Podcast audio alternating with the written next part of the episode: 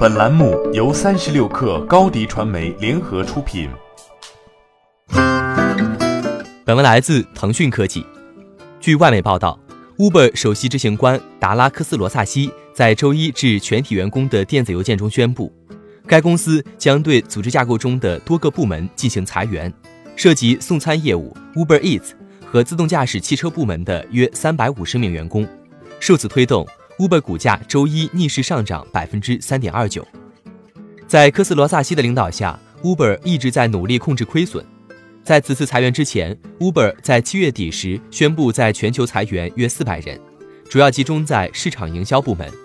科斯罗萨西当时曾表示，该公司将重组全球市场营销部门。他指出，我们的任何团队都规模太大，这会造成重叠的工作，导致决策所有者不明确。并可能导致平庸的结果。作为一家公司，我们可以做更多来保持高标准，对自己和彼此有更高的期望。在这次裁员之前，该公司的营销团队大约有一千二百名员工。裁员结束之后，Uber 全球市场营销部门只剩下八百名员工。今年九月，Uber 又宣布对旗下产品和工程团队裁员四百三十五人。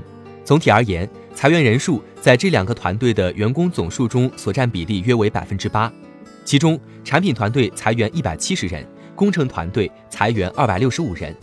通过上述两次裁员，Uber 已总计裁员约八百人，加上此次的裁员，Uber 在首次公开募股后将累计裁员约一千二百人。自今年五月进行首次公开募股以来，Uber 股价的累计跌幅已达到约百分之三十。投资者对该公司亏损增加和营收增长放缓表示担忧，因为计入了上市产生的股权奖励支出，Uber 在第二季度亏损超过五十亿美元，约合三百五十三亿人民币。科斯罗萨西在周一的电邮中表示，高管们可能会在周二的全公司会议上详细阐述裁员事宜。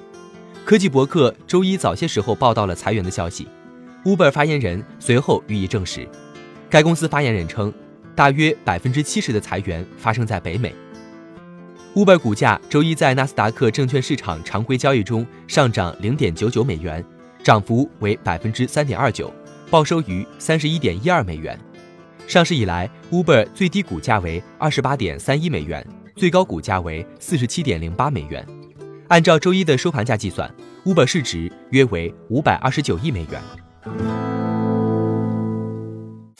欢迎添加 baby 三十六克 b a b y 三六 k r 加入克星学院，每周一封独家商业内参，终身加入学习社群，聊风口谈创业，和上万课友一起成长进化。